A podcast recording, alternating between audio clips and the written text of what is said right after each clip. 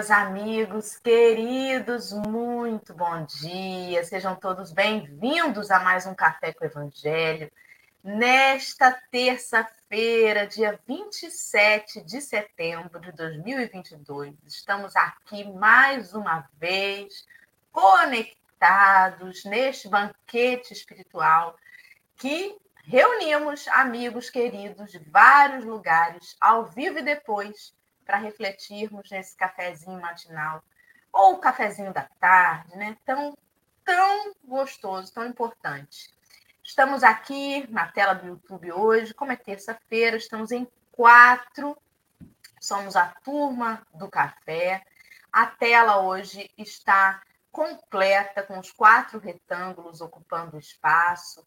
Temos no canto superior esquerdo três bolhas, duas rosas e um azul, escrito Café com Evangelho. No canto inferior direito, o bonequinho de Jesus, de blusa branca e calça jeans, apontando para o centro da tela. Canto superior esquerdo estou eu, está o meu retângulo. Dora, uma mulher de pele branca, de cabelo curto, mas está preso hoje para trás, com a mecha grisalha aparecendo. Estou de fone de ouvido vermelho, blusa branca. o meu fundo está uma cadeira gamer preta. É, à esquerda, uma parede cinza, à direita, uma parede branca com objetos aparecendo, entre eles um violão. No canto superior direito está Marcelo Turra, este homem de pele branca, de cabelo bem curtinho, de óculos de grau, de barba e bigode grisalhos, fone de ouvido, uma camiseta branca. Ao fundo da sua tela, nós temos à esquerda uma janela com uma cortina branca e à direita uma parede branca com uma, um enfeite de árvore pendurado.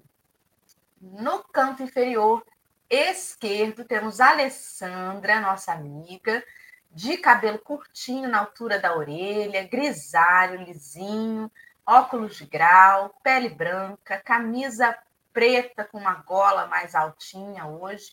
O fundo da sua tela é uma parede branca e ao seu lado, no canto inferior direito, temos Henrique Neves, um homem de pele branca, de cabelo comprido na altura do ombro, ondulado, escuro, castanho escuro, barba e bigodes escuros, camisa preta.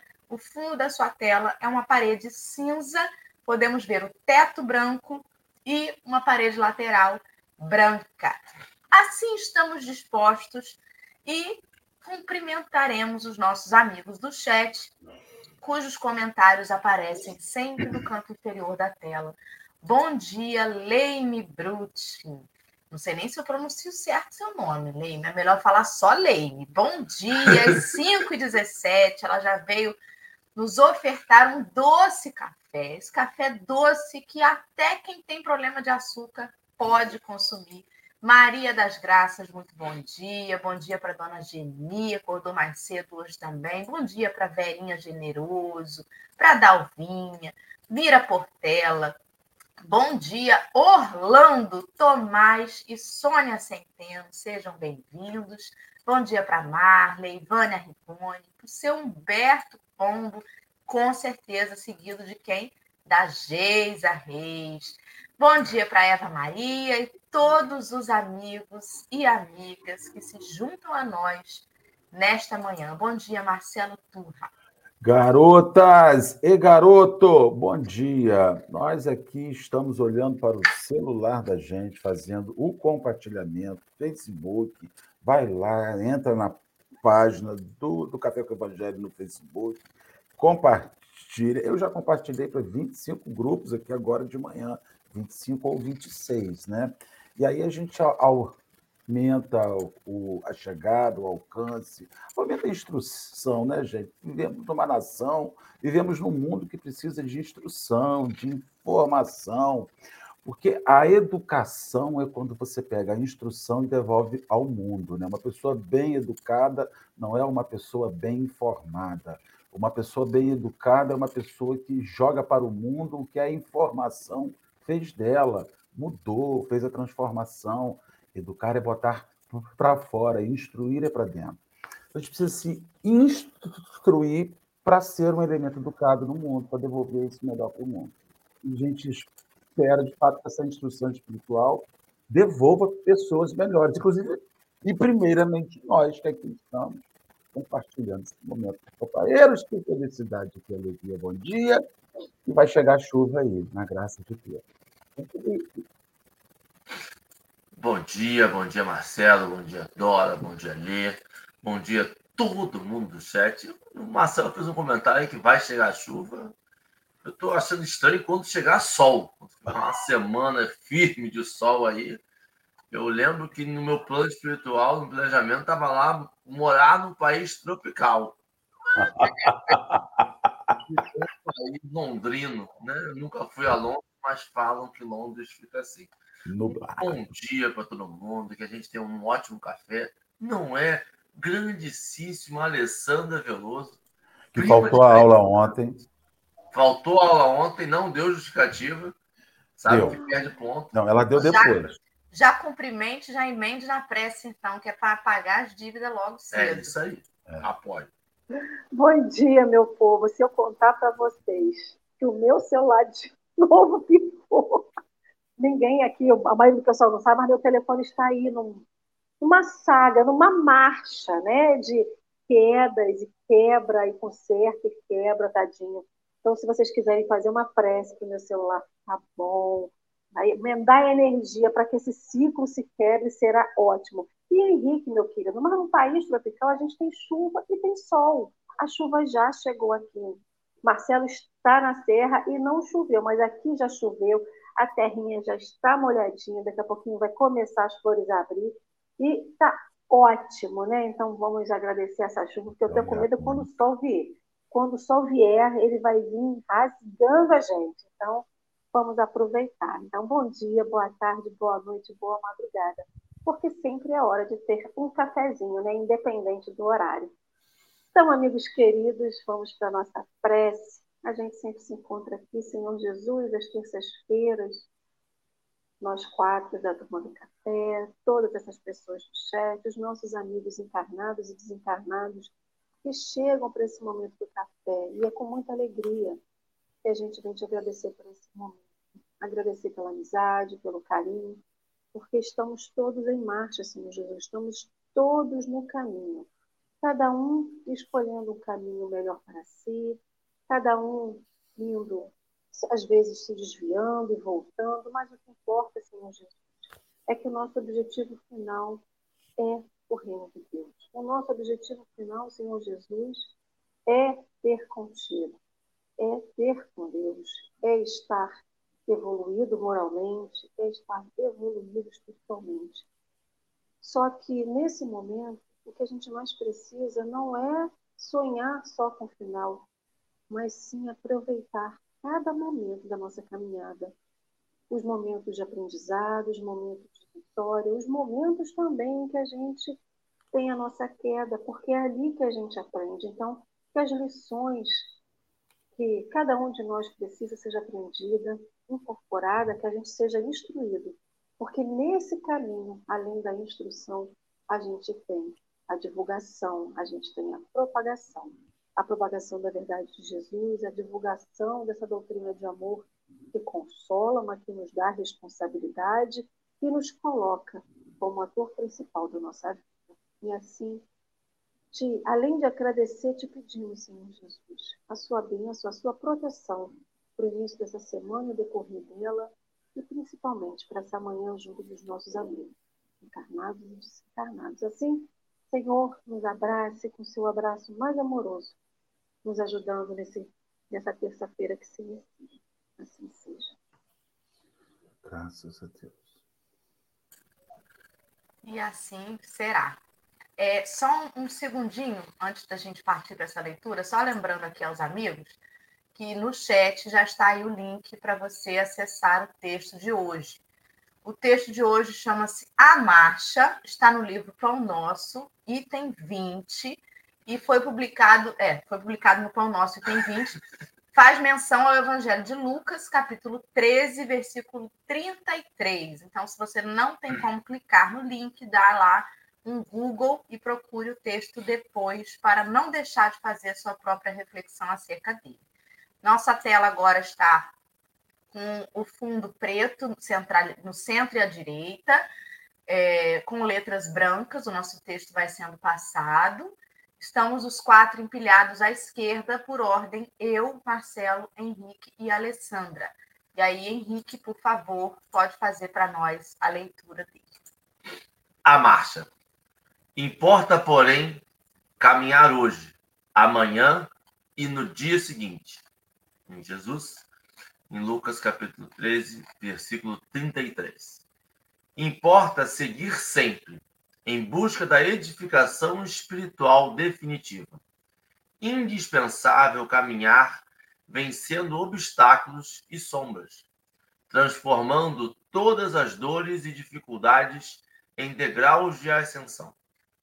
Traçando o seu programa, traçando o seu programa, referia-se Jesus à marcha na direção de Jerusalém, onde o esperava a derradeira glorificação pelo martírio. Podemos aplicar, porém, o ensinamento às nossas experiências incessantes no roteiro da Jerusalém de nossos testemunhos redentores. É imprescindível, todavia, esclarecer a característica dessa jornada para a aquisição dos bens eternos. Acreditam muitos que caminhar é invadir as situações de evidência no mundo, conquistando posições de destaque transitório, ou trazendo as mais vastas expressões financeiras ao círculo pessoal. Entretanto, não é isso. Nesse particular, os chamados homens de rotina talvez detenham maiores probabilidades a seu favor.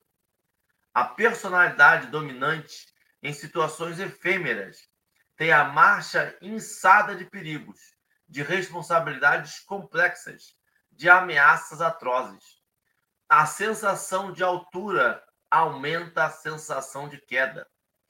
É preciso caminhar sempre, mas a jornada compete ao espírito eterno, no terreno das conquistas interiores. Muitas vezes, certas criaturas que se presumem nos mais altos pontos da viagem para a sabedoria divina se encontram apenas paralisadas na contemplação de fogos fatos. Que ninguém se engane nas estações de falso repouso. Importa trabalhar, conhecer-se, iluminar-se e atender ao Cristo diariamente para fixarmos semelhante lição em nós, temos nascido na terra, partilhando-lhe as lutas, gastando-lhe os corpos, e nela retornaremos a renascer. Emmanuel.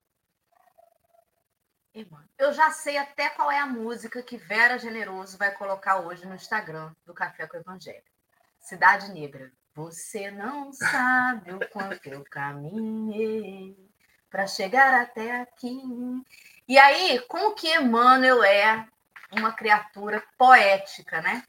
Que tira mesmo o espírito da letra. Ele está falando de uma caminhada que vai além dos passos e das pegadas na estrada. Uma caminhada que, mesmo os incapacitados de ficar de pé sobre suas pernas por qualquer problema de saúde, são capazes de fazer. E aí eu me lembro de Paulo de Tarso, que andou, mas andou foi muito. Esses dias, foi ontem, né? Acho que foi domingo. Não, foi anteontem. Eu estava lendo para as crianças um livrinho da editora ID, mas infantil, é, sobre Saulo e Paulo, né? Sobre a, a caminhadinha do, do, do Paulo aí, uma linguagem mais lúdica para as crianças. E aí o, o autor trazia que ele caminhou muito numa época em que não tinha meios de transporte como hoje, né? E que não tinha os tênis confortáveis de hoje, só tinham as sandálias. Aí as crianças falaram: Nossa, mas deve ter doído muito o pé dele. Pois é. Mas a maior caminhada que ele deu não foi a caminhada de realmente andar sobre duas pernas. Foi todo o caminho traçado interiormente no que tange a sua caminhada evolutiva. Bom, para mim, eu tenho a sensação de que ele não só andou, como ele correu muito. Porque o que ele conseguiu transformar numa única encarnação, a sensação que eu tenho é que eu estou me arrastando ainda. Né? E aí fico pensando nisso, né?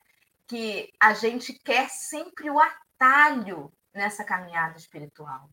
A gente quer aquele, aquele pedacinho da estrada que o lobo mal diz assim: vem por aqui, deixa de ser bobo, você vai chegar mais rápido lá. E a gente quer ir. Por que, que eu vou andar isso tudo se existem os atalhos? E muitos de nós nos enganamos, nos sabotamos muitas vezes com atalhos dessa caminhada espiritual, achando que a gente está chegando em algum lugar, né? Foi a primeira coisa que eu pensei aí. Conversem comigo.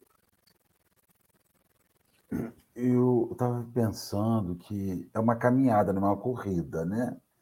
A marcha, marcha é, ele está falando assim, olha, vai para frente. Hoje, ontem, hoje, amanhã, você não para, você segue na sua caminhada. Você, você pode até fazer o seu ritmo, mas você não pode estacionar. Não é bom estacionar.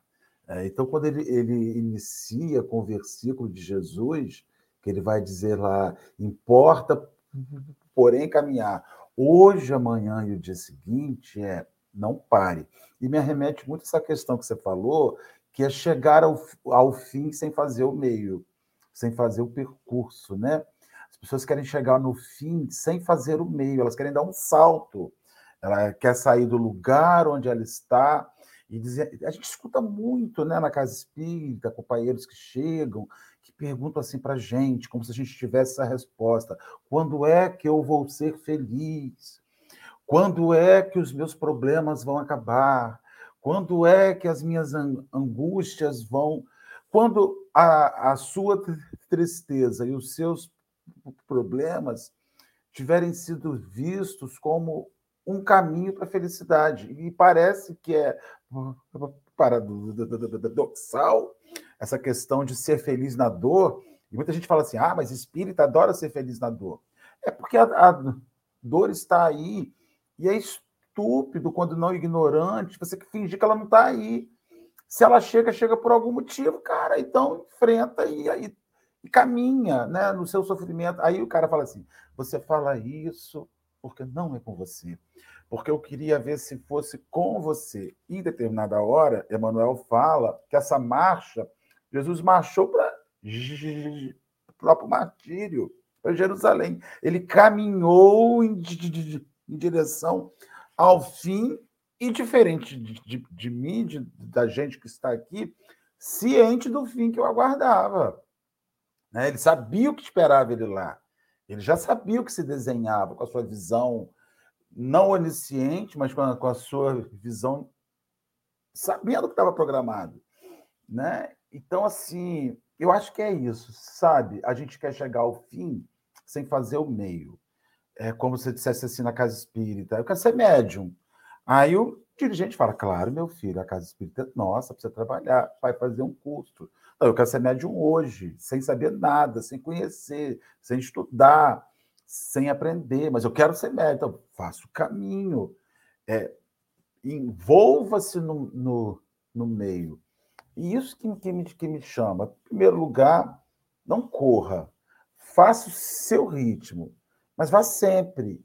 E não abra mão dos meios. Os meios é a, a, o sucesso da vida não está no fim que você chega, está no aproveitamento que acontece no meio dela. É ali que está acontecendo. Isso que me chamou a atenção desse texto. Sim, querida, você mesmo.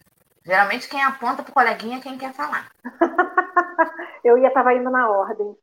Enquanto vocês estavam falando, eu lembrei do Calvário de Jesus, né? Jesus praticamente já sabia qual que seria o seu fim, que seria a cruz. Só que antes de chegar na cruz, teve todo o caminho que levou até ela. Justamente o percurso né, que foi entrar em Jerusalém, que foi depois né, o julgamento, e depois foi andar é, com a coroa, carregando a cruz. Todo aquele percurso ele fez. Se a gente pensa assim, ah, mas se ele soubesse, ele teria fugido, teria dado um jeito. Não. Mesmo sabendo qual seria o final dele lá em cima no Gólgota, ele foi, ele percorreu esse caminho, né? Então eu fico imaginando, quando a gente reencarna, eu não lembro, né, lógico, como que foi a minha programação, eu não lembro o que, que eu pretendia para o meu caminho enquanto encarnada. Mas imagina que a gente tivesse o nosso mapa, que nem o mapa de um percurso, né? que nem quando você vai fazer caminhada que você recebe.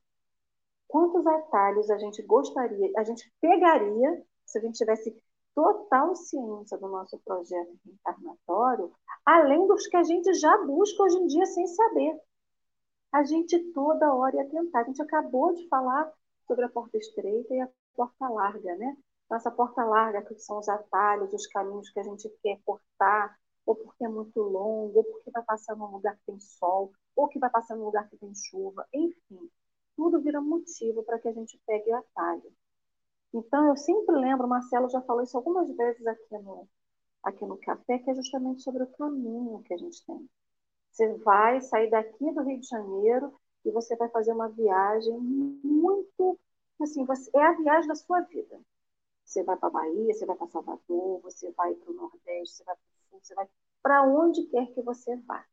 Seu objetivo é chegar lá no, seu ponto final da viagem. Você vai encontrar o que você mais quer na vida, que sejam seus amores, que seja sucesso. Encontre tudo. O que você faz no caminho? Parece a sensação que a gente bota, que nem a venda que a gente bota no cavalo, que era para ele não olhar, para ele ter foco na estrada, a gente coloca isso no carro para a gente não aproveitar o percurso. Primeira viagem que eu fiz longa na minha vida foi para Recife. Estava no meu primeiro ano de faculdade. Gente, é muito dia de viagem. É uma viagem assim que você anda, anda e nunca chega. E aí a gente tinha que estava de dia, ficava acordado, às vezes ficava acordado de noite, então a gente tinha que apreciar, isso quase 30 anos atrás, apreciar o percurso, né?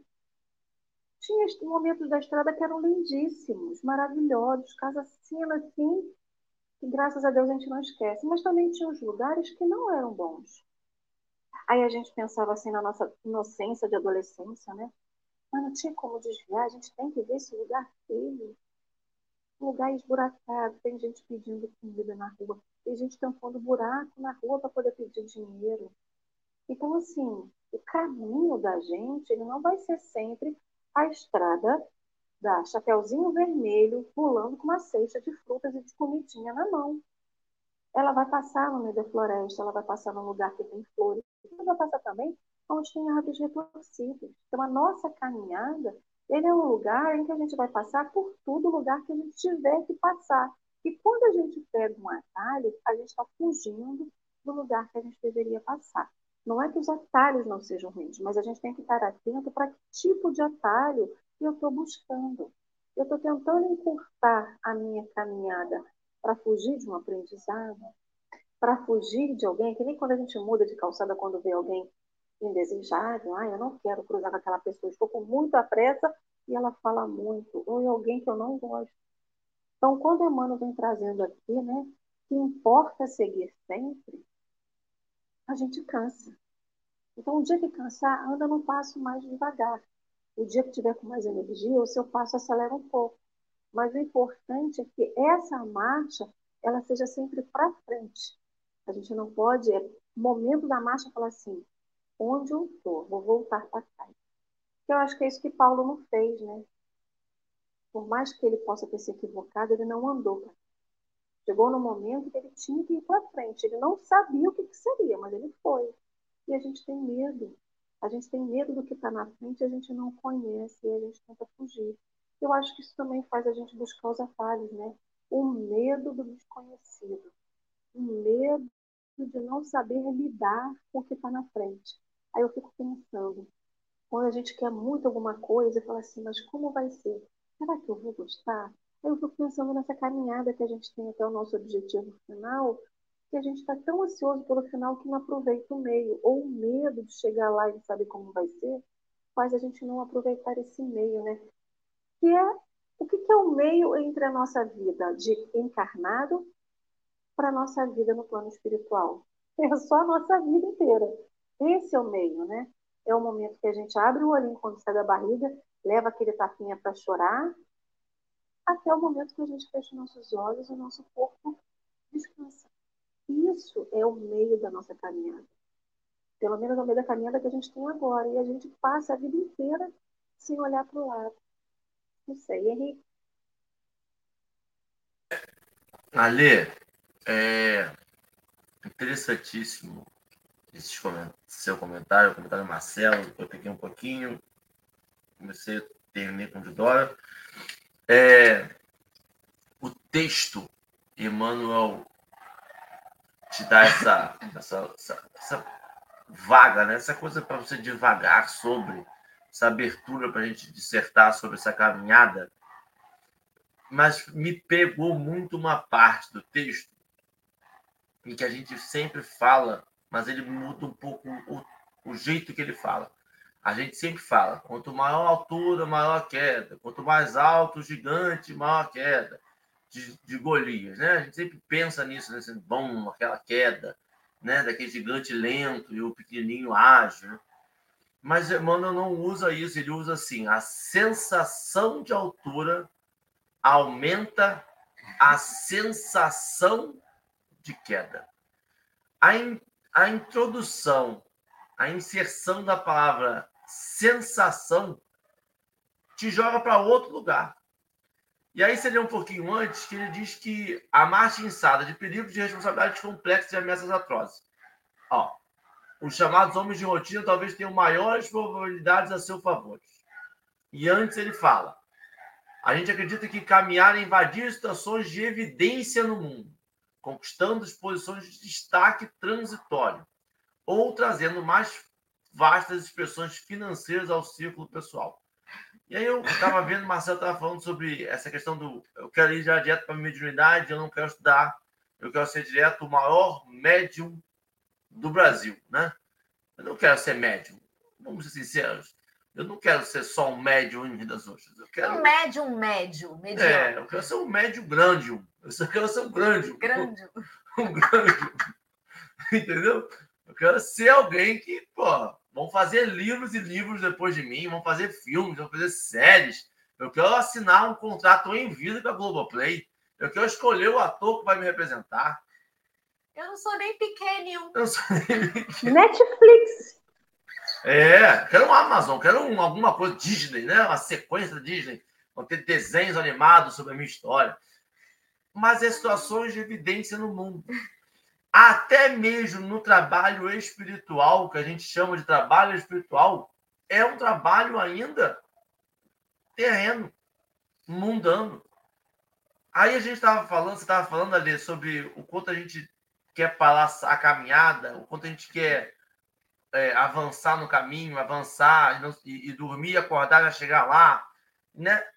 E eu estava pensando que às vezes a forma como a gente caminha, como a gente está lidando com algo espiritual, faz com que a gente tenha sensação de caminhada, quando na verdade a gente está parado, se não andando para o lado, igual um Siri. Porque a gente tem que lembrar, e é muito, muito, limite é muito tênue, o lembrar que a gente está Emmanuel até fala em algum momento que eu não vou saber onde está. É, é preciso caminhar sempre, mas a jornada compete ao Espírito Eterno no terreno das conquistas interiores. Então, é o Espírito Eterno. Essa relembrar que a gente está aqui para evoluir espiritualmente, não materialmente. Eu não preciso ser um grande médium para dizer que isso me evoluiu espiritualmente. Eu não preciso ir conhecer o mundo inteiro para dizer que isso me evoluiu espiritualmente. Eu não preciso conhecer, é, como Marcelo definiu muito bem, do, da educação intelectual, quanto a gente retribui. Eu não preciso saber todo o Google de cabeça, todo o conhecimento do mundo. Isso não quer dizer que isso vai me evoluir espiritualmente. Isso às vezes pode me dar a sensação de altura, de envergadura moral, de achar que eu quero. E eu acho que o grande medo realmente ainda para mim e para algumas pessoas desse contato mediúnico é aquele famoso conhecimento que a gente tem assim, porque quando chega o espírito ele vê quem você é de verdade fala isso em voz alta. Aí falou em voz alta, meu amigo. Eu não quero nem repetir para mim, quem dirá para os outros que estão na sala. Eu não sei se eu quero que todo mundo saiba quem eu sou de verdade. Porque quando a gente disseca, quando a gente volta para essa jornada espiritual, para o bem eterno, essa jornada espiritual, quem é, quem é essa, essa tirar a casquinha, esse invólucro, quem é isso? Quanto a gente caminhou, mas essa caminhada refletiu em que na gente? A gente lembra da caminhada de Saulo e a primeira coisa que a gente lembra, pensa é nossas pedras, nossa estava de sandália, nossa, isso tudo era material. O quanto ele caminhou espiritualmente, o quanto a mudança foi radical para ele, o quanto o espírito dele, na hora que ele desdobrava, estava latejando como o nosso pé depois de passar o dia inteiro, de tanto trabalho para uma evolução espiritual. O quanto é necessário que a gente perca esse olhar material sempre. E aí, o perder o olhar material não quer dizer vender tudo e, vender, e sair vendendo miçanga na praia. Não, porque a gente precisa da jornada terrena. A gente precisa disso. A gente precisa da internet, precisa do trabalho, precisa da roupa. A gente, é necessário isso. A questão é saber que não é isso a nossa jornada espiritual. Não é para isso que a gente veio. Porque se a gente acha que a gente veio para isso, aí Emmanuel de novo vem com muito sutil. Criaturas que se presumem nos mais altos pontos da viagem para a sabedoria se encontram apenas paralisadas na contemplação de fogos fatos. E fogos fatos, pelo que eu me lembro, é aquele fogo falso, né? É aquele fogo né? que não queima de verdade, né? Aquele fogo que dá aquela sensação da luz, da claridade, mas ele não tem a chama. E a gente, às vezes, se encontra nisso. A gente se encontra paralisado, contemplando a nossa obra. Aí eu, com 37 anos, olho para trás e digo, nossa, mas como eu evoluí, hein? Meu Deus do céu, que orgulho de mim. Eu vou pedir meu próprio autógrafo. E eu estou contemplando parado a minha obra que não tem um fogo, que não tem. E aí, Emmanuel te lembra que esse ter o fogo, esse ter a coisa, não se encontra no destaque terreno. Muitas das vezes nesses homens de rotina. Homens de rotina que tratam com educação as pessoas, mas que não são os mestres, doutores que ensinam nas faculdades. Né? Achei interessantíssimo esse texto. É, você me fez pensar numa coisa, né? A gente lê aí a passagem de Lucas. Importa, porém, caminhar hoje, amanhã e no dia seguinte, atribuída a Jesus essa fala. E tantas outras, né? Nenhuma das minhas ovelhas estará perdida, eu estarei com vocês até o final dos tempos. Tantas outras. Mas o que a gente grava mesmo e acha que é sério é aquela frase de um poeta dos anos 90 chamado Compadre Washington, que dizia numa canção que pau que nasce torto nunca se endireita. É isso que a gente guarda. Não é o que a gente estuda todo dia aqui de manhã. A gente guarda essa canção dos anos 90. Por quê? Porque quando a gente fala assim, olha, fulano evoluiu muito na vida, você viu? Tinha nada, morava num casebre. Hoje em dia, olha só como que ele evoluiu, né? E ao mesmo tempo, a gente cerra as portas para alguns projetos sociais, por exemplo, de reinserção social de ex-detento. Eu não sei se ainda está ativo, mas até pouco tempo eu tenho certeza que tinha na Fundação Joana de Ângeles, aqui em Rio das Ostras. Tem ainda, Lê? É, um projeto para reinserção social de ex-detento. E as pessoas ficam assim, né? Cheia de dedos.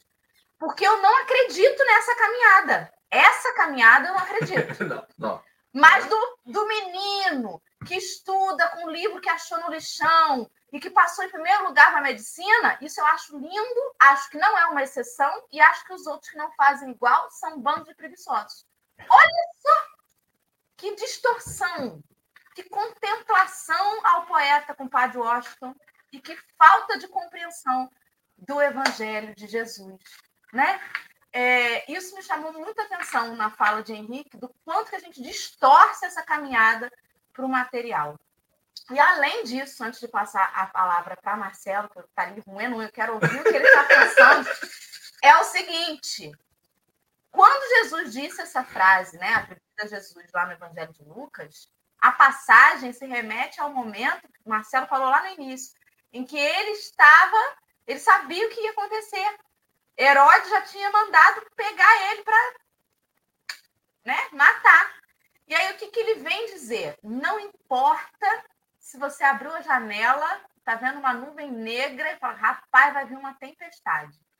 Não dá para paralisar mediante os momentos difíceis.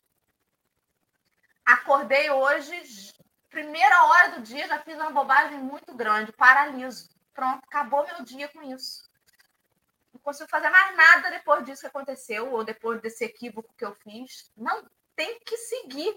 E aí hoje eu tô com a minha memória rufando, já lembrei de outra coisa. Dory, né? Aquela poetinha do Procurando Nemo que dizia: continue a nadar, continue a nadar. Marcelo, por favor, me interrompa. Não, não. É, eu estava pensando, eu, ouvindo vocês, eu chego a uma conclusão que a gente vai estudando, vai vendo que a gente aprende espiritismo, toda a vida da gente é uma programação. Então a marcha da gente é programada. Só que a gente rejeita. Toda marcha é programada. As pessoas que passam, não há um fatalismo. A gente não pode dizer que há uma fatalidade, mas há um exercício de fuga desse caminho. Então, não é ir para algum lugar, é fazer bem feito onde você está. E a gente está sempre procurando, eu vejo muito assim, pessoas que, que nascem numa família e não conseguem lidar com aquela família, mudam para a África para cuidar da família dos outros. É legal, é bacana, é admirável, é legal, é bacana, é admirável, mas não conseguem, usam as dores dos outros para fugir do lugar que precisavam estar no seu crescimento.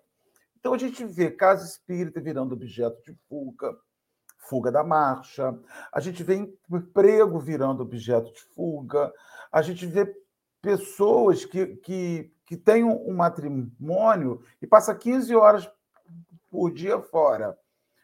Se por acaso algum dia aquele, aquele matrimônio acaba, diminui a rotina de serviço, começa a viajar. Então você vê que aquele, a, a rotina era uma fuga do caminho reencarnatório de construção. Então, o que me chama muito a atenção é que nós somos reencarnacionistas de meia pataca. A gente é, é colocado em um lugar para fazer o, crescimento espiritual ali, a gente está sempre procurando um jeito. E outra coisa que me chama muito louco, né?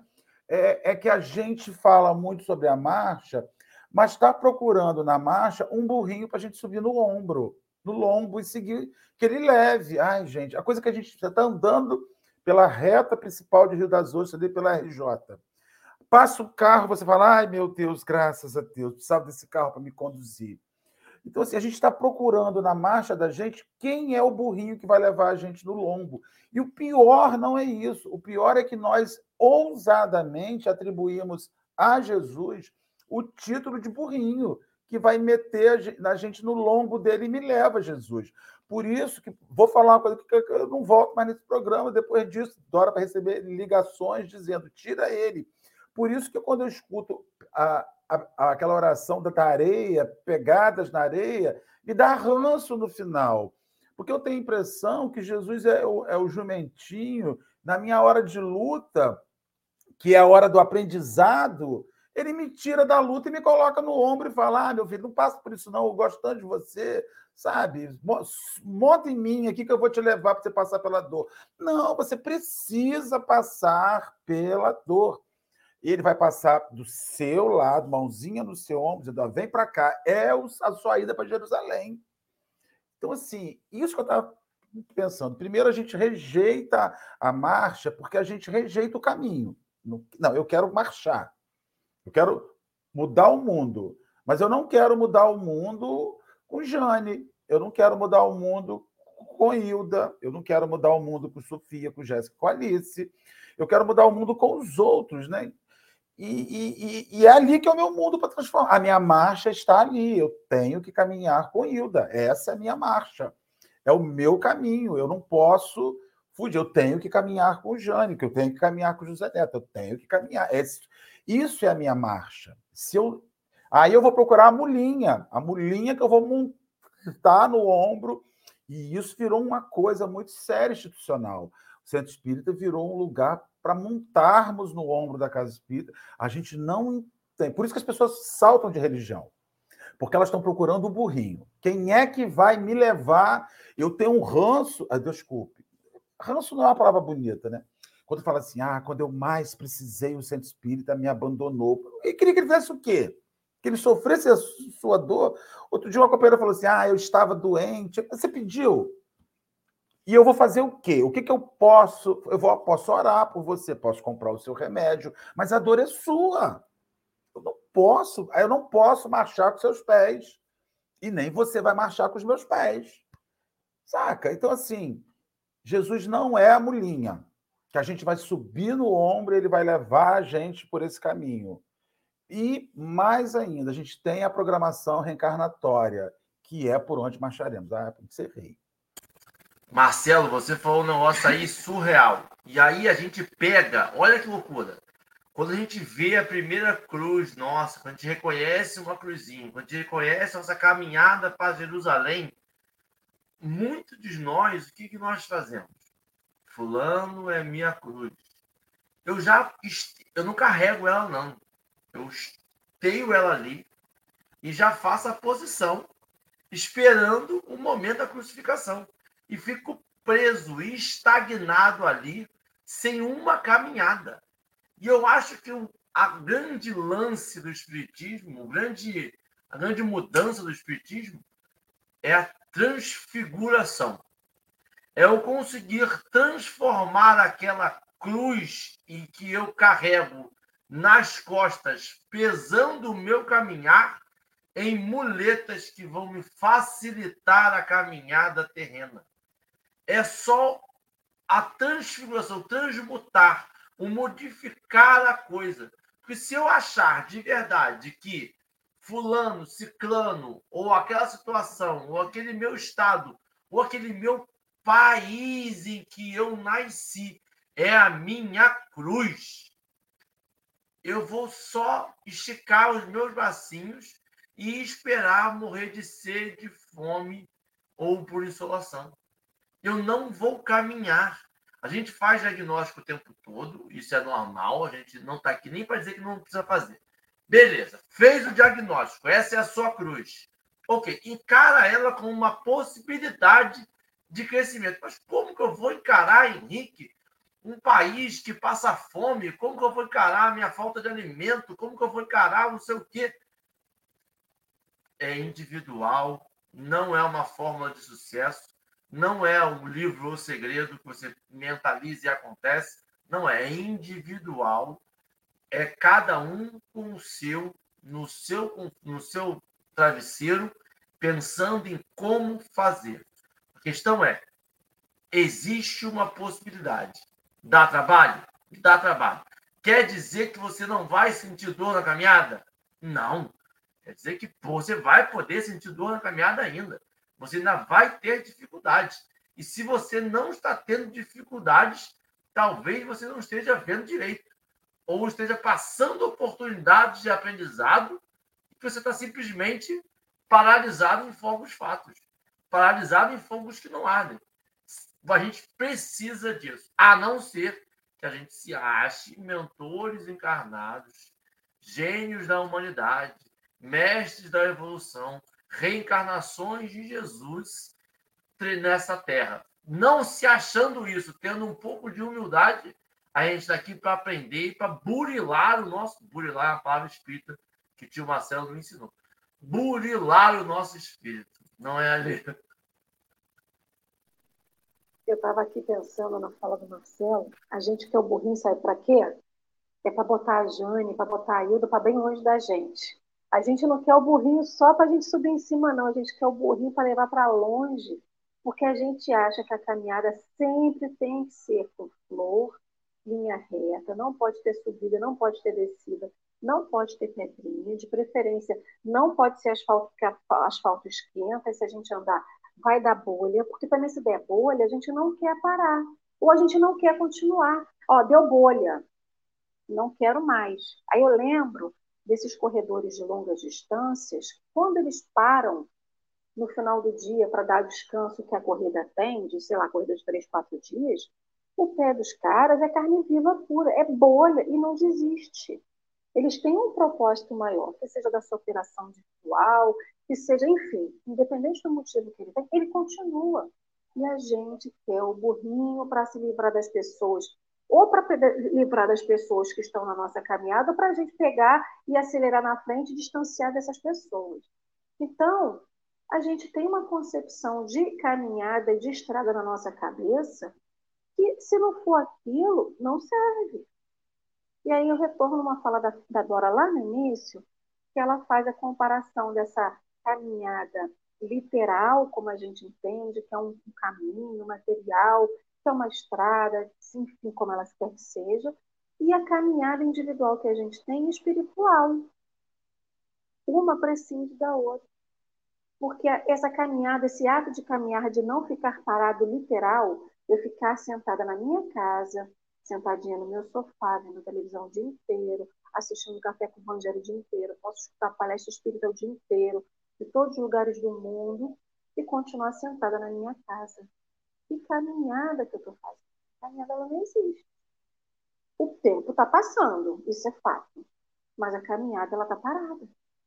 E junto com essa caminhada parada, por mais que eu esteja escutando palestra espírita, por mais que eu esteja escutando café com o evangelho, por mais que eu esteja estudando o dia inteiro, 24 horas por dia, eu nem durmo, a minha caminhada individual também está parada. Porque o tempo está passando, mas a caminhada ela não é construída. A gente só constrói caminhada quando tem pessoas no caminho. Porque se a gente tem a proposta de entrar numa caminhada individual, solitária e tudo mais, ela vai fazer o seu propósito.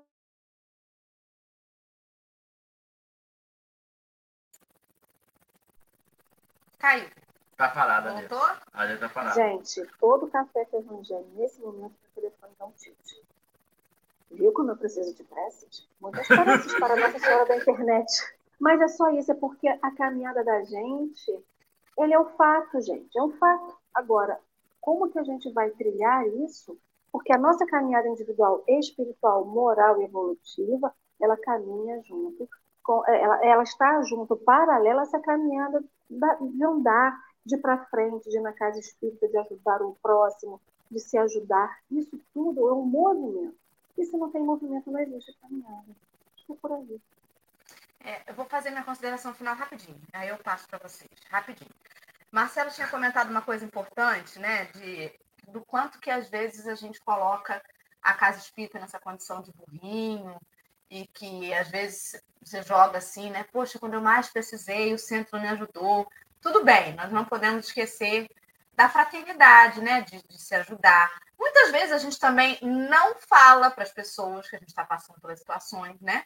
A gente conta para alguns, né? Não comenta com ninguém que eu estou passando por isso. Mas depois que passa, diz assim: ninguém veio me ajudar. Tudo bem.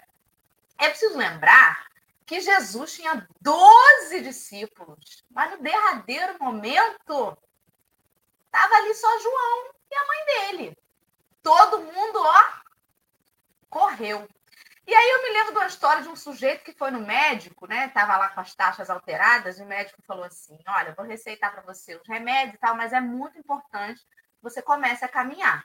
Preciso que você faça aí um, pelo menos uma meia hora de caminhada por dia. E aí o homem chegou em casa, chamou um menino, vem cá, toma aqui, te dá 10 reais. Você anda 30 minutos por dia para mim? Eu ando, tio. Ele pagou o menino, o menino começou a andar para ele. é assim que a gente às vezes faz na nossa caminhada. Terceirizando para os outros coisas que, que são nossas e que ninguém vai fazer por nós. É por isso que Emmanuel fala lá no final o seguinte: tá pagando alguém para caminhar para você? Não tem problema, amiguinho. Você ainda não fixou a lição, mas você vai fixar. Sabe por quê? Porque você vai voltar de novo. Você vai nascer de novo na Terra. Você vai partilhar de novo das lutas. Você vai gastar de novo um corpo físico. E é só nesta vivência que um dia fixaremos a lição.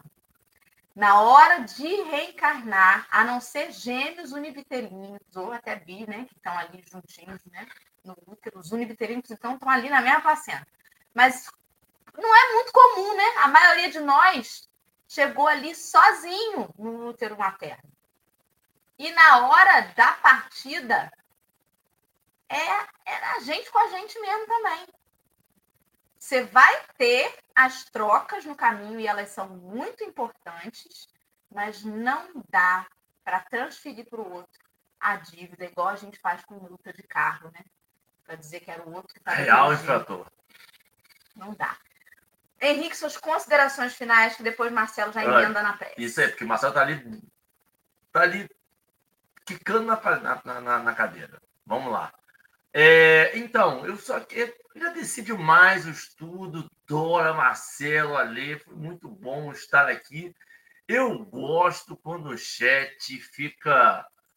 Eu não sei falar uma palavra que o Marcelo fala, palavras espíritas que o Marcelo fala, mas eu pulando ali, né?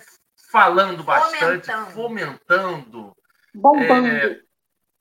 Como é que é, Bombando não é uma palavra espírita. É, bombando é uma palavra bem, bem, bem. A gente incorpora né? ela no vocabulário espírita. É, o Marcelo vai falar uma palavra espírita, com certeza que ele sabe. É, mas é, é, é isso. É, é, é, é, essa, essa coisa que a gente precisa no estudo espírita.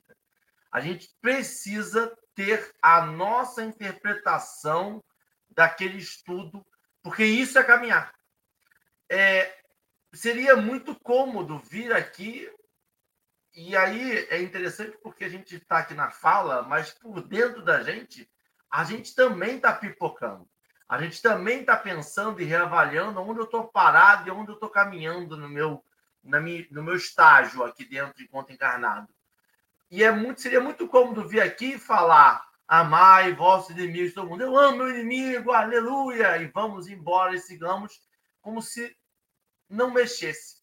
A gente tem que lembrar que a doutrina espírita ela está aqui para isso mesmo, para a gente ter esta este olhar nas nossas lutas, nos nossos, nas nossas batalhas interiores.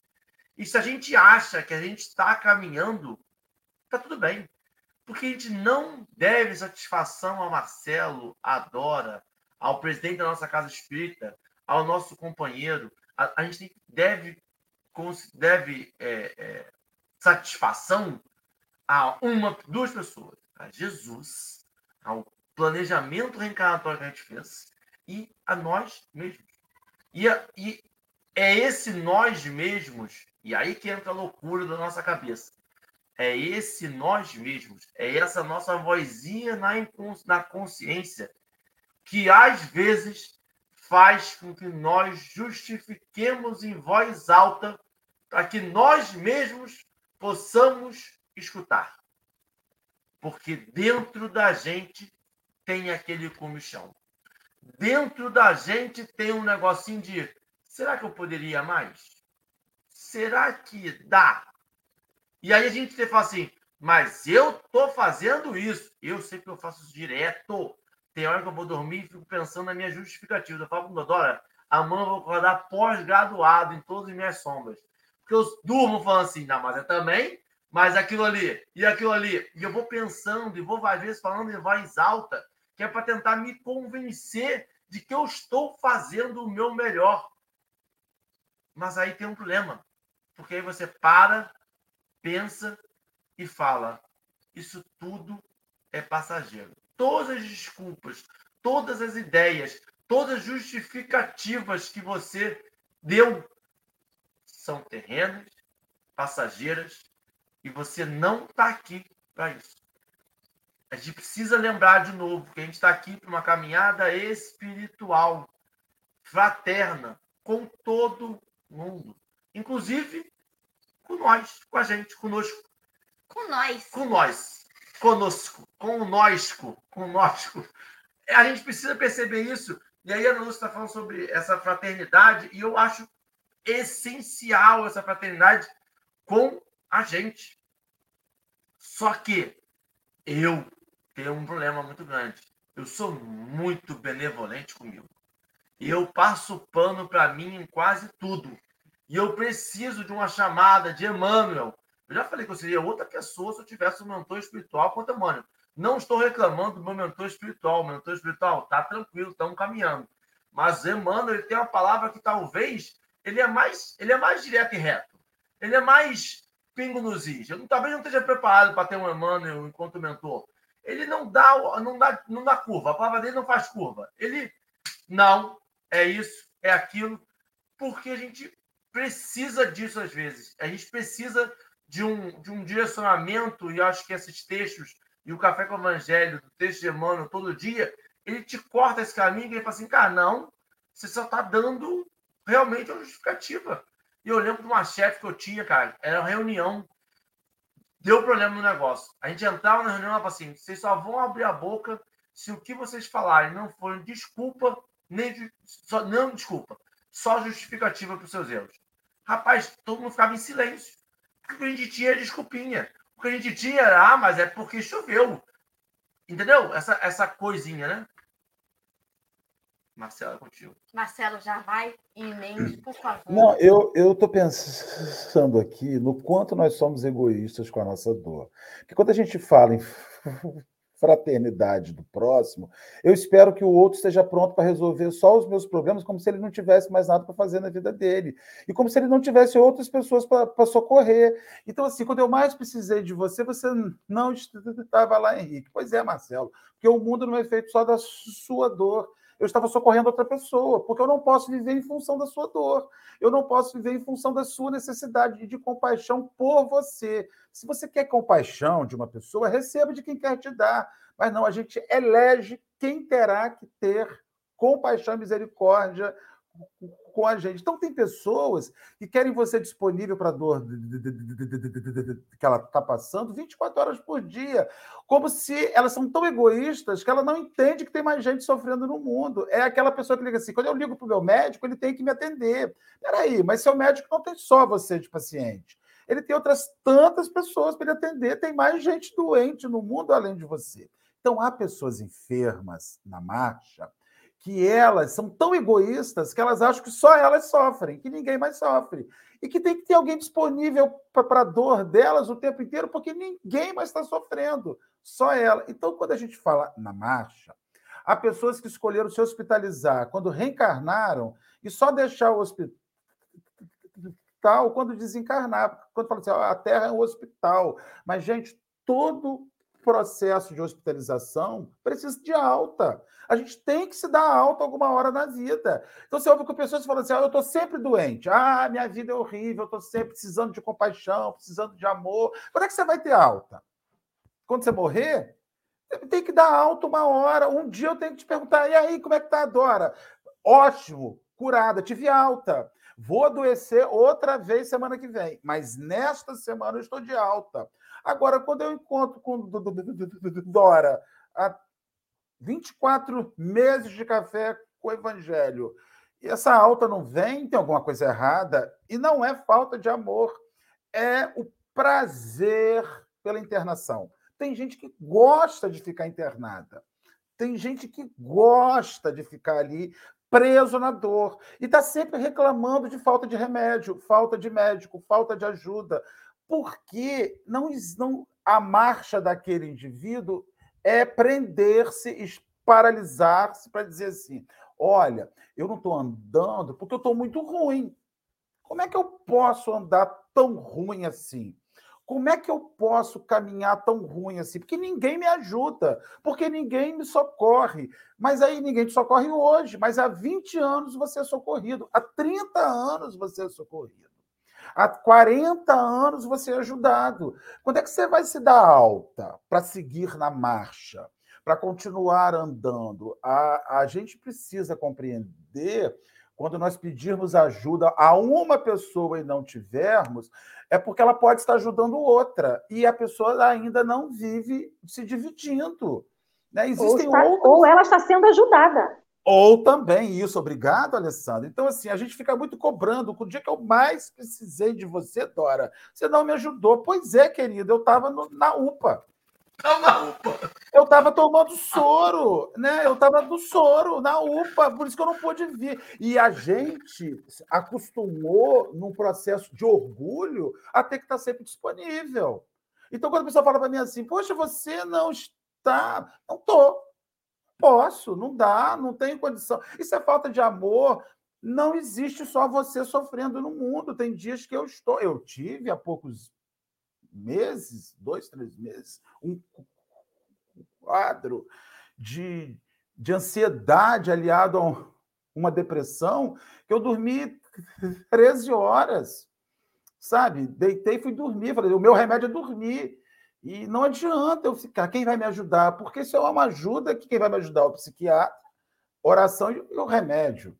Porque eu me coloquei naquele lugar. Então, assim, a, a, marcha não pode ser paralisada pelo sofrimento. E nós não poderemos usar sofrimento como elemento de justificativa para a marcha, porque até o sofrimento, Henriqueto, faz parte da programação reencarnatória. Você vai reencarnar com aquela família difícil, com aquele pai difícil, com aquela mãe difícil, com aquela cidade difícil, porque é aí que você vai crescer, né? E quando você pedir ajuda e uma pessoa não puder ajudar, não é falta de compaixão e de amor, porque às vezes aquela pessoa está tá cuidando de outro. Jesus não bajulava sofrimento de ninguém, cara. Ai, Pedro, vem cá, deita no meu colinho. Ai, fica aqui, ah, tadinho, como você aguenta essa dor? Falava e ia embora, porque tinha mais gente na frente precisando da palavra. Né? É isso. Amém. Graças, glória a Deus. Muito bem. Antes de Marcelo fazer a prece final, é, a gente sempre elege uma das mensagens do banner, né, para falar para os companheiros que estão nos ouvindo apenas. Então, a de hoje é essa que está passando nesse momento. Nós ainda estamos em setembro, né, que é o mês conhecido aí como mês de prevenção é, ao suicídio, mês que nós estamos na valorização da vida. Aliás, é o ano todo, mas setembro fica ali marcado com isso. Então, estamos divulgando aí. Diga sim à vida. Se precisa de ajuda, ligue para o CVV número 188.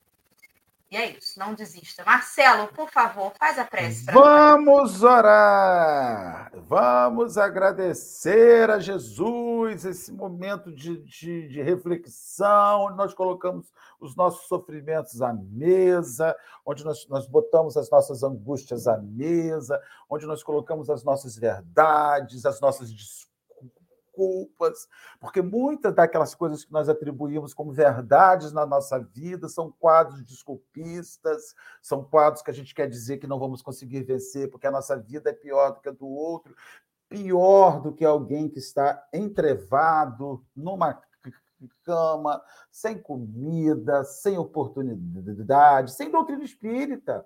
Há pessoas que sofrem porque não têm a doutrina espírita que lhes explica, lhes alinha o pensamento, lhes justifica a caminhada e diz que, queiramos ou não, nossos sofrimentos não são justificativas para o nosso não crescimento. Queiramos ou não, nossas dores, nossas angústias, nossas lutas não representarão um, álibi, uma justificativa para não termos caminhado, para não termos marchado, porque justamente elas fizeram e fazem parte de todo o projeto de vida chamado encarnação que estamos vivendo neste plano físico. Obrigado, Senhor Jesus, porque nesta manhã Senhor sacode, nos chama, nos, nos, nos alerta quanto à necessidade fundamental de abraçarmos as lutas, como se diz, Senhor, se a vida nos dá um limão, que façamos a limonada, que nos refresquemos da limonada. Nós não podemos passar os nossos dias escolhendo por que caminho ir, porque enquanto, Senhor, nós paramos nas, nos, nos, nas esquinas da vida, perguntando para que lado a gente vai, a gente acaba indo para lugar nenhum, acaba não caminhando para lugar nenhum, perguntando se é esse, se é aquele, se é esse, se é aquele. E aí a gente não anda, não marcha, e, consequentemente, seremos responsabilizados no plano espiritual pela nossa própria consciência, não por ninguém de fora, ao dizermos: Eu te dei a melhor vida que você podia ter.